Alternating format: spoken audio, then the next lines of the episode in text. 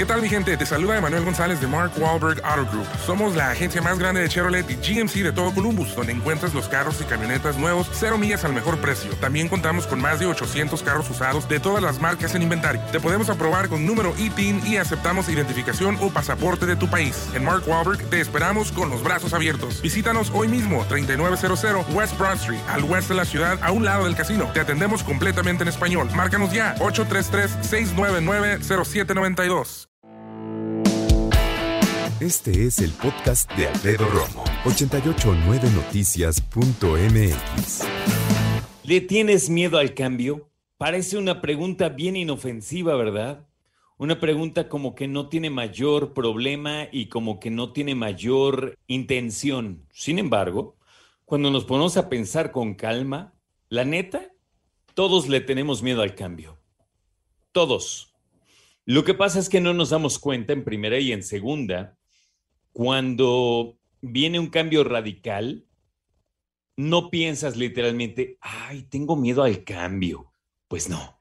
La situación es darnos cuenta en qué momento nos está afectando precisamente el cambio. ¿Qué cambia en tu vida que te hace desbalancearte? Fíjate qué tema tan importante. ¿Qué ha cambiado en tu vida que te ha desbalanceado? Y que te ha hecho, por ende, tenerle incertidumbre, de menos incertidumbre, o si no, de plano miedo al cambio. Entonces, creo que es bien importante platicar al respecto, porque cuando lo hacemos, nos damos cuenta que somos simplemente seres humanos, que tenemos esta situación, esta particularidad, y que es normal. Nada más que una cosa es tenerle miedo al cambio y otra cosa es que le tengas tanto miedo que te paralice, que no quieras ya avanzar en lo absoluto en ese sentido. Y ahí sí tenemos una bronca. Miedo al cambio, ¿qué es eso? Bueno, miedo al cambio experimentamos cuando terminamos con una pareja. De hecho, cuando no quieres terminar con esa pareja porque dices, es que, pues es que es mi pareja, ¿no? Si no, ¿con quién voy a estar?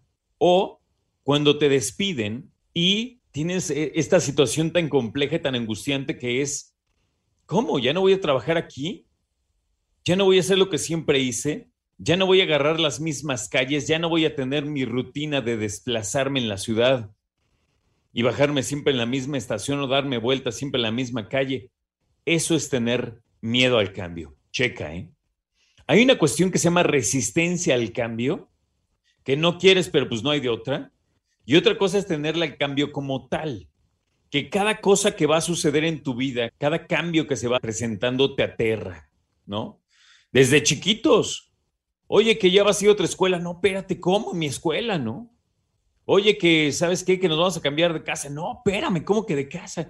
Y entonces vamos teniendo estos comportamientos tan interesantes vistos por fuera y que por dentro se siente como la muerte misma, en términos de decir, sí, sientes que está acabando tu vida como la conoces. Si te cambias de casa, si lamentablemente eh, hay un cambio radical en tu familia, vamos a decir que se divorcian tus papás, ¿no?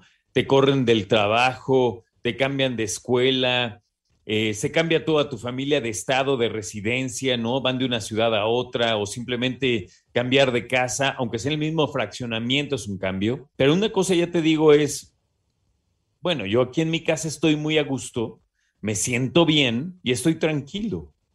Pero otra cosa es tengo que y, no quiero. Y otra cosa muy distinta es, ah, ya ahorré para otra casa, ¿no? Me voy a comprar otra en otro lugar más agradable. Ah, bueno, entonces está increíble. Pero no creas, no siempre sucede así. O sea, no siempre las personas dicen, ah, todo cambio es bueno. No, hay personas que te dicen, no me cambies nada no quiero nada, ¿sabes? No quiero que me cambien nada, no quiero cambiar de pareja, no quiero cambiar de casa, quiero estar siempre en el mismo trabajo, no quiero... y aguas. Porque eso, más allá de estar en tu zona de confort, te está indicando claramente que eres una persona que probablemente está experimentando un episodio de neofobia. Neo, nuevo, fobia, miedo, temor, ¿no? Entonces le tienes temor a lo nuevo. Y se puede presentar en cosas tan sencillas, en decir, por ejemplo, oye, este, vamos a cambiar el coche. No, pues yo ya tengo mi coche, ¿no? ¿Para qué quiero otro? No es de querer o no querer, fíjate. Ya te digo, hay, veces que hasta nos ilusiona, ¿no? Esos cambios. Mm, precisamente si yo te digo ahorita, oye, te voy a cambiar, eh, te voy a cambiar tu coche y te voy a dar uno nuevo, pues cualquiera o muchos diríamos, oye, pues órale, ¿no? Tú me lo das, yo feliz.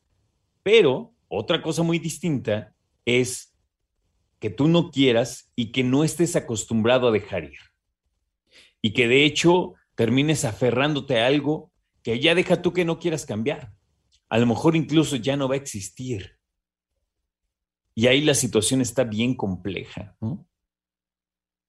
Mira, simplemente es un ejemplo muy burdo, no muy bobo, pero simplemente lo que nos costó en algún momento empezar a migrar tantas cosas y tantos procesos a computadoras.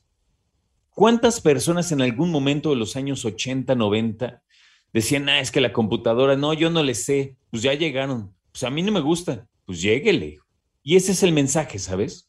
Podemos tenerle resistencia, miedo, pero no fobia al cambio, porque, como bien dicen por ahí, el cambio es lo único seguro.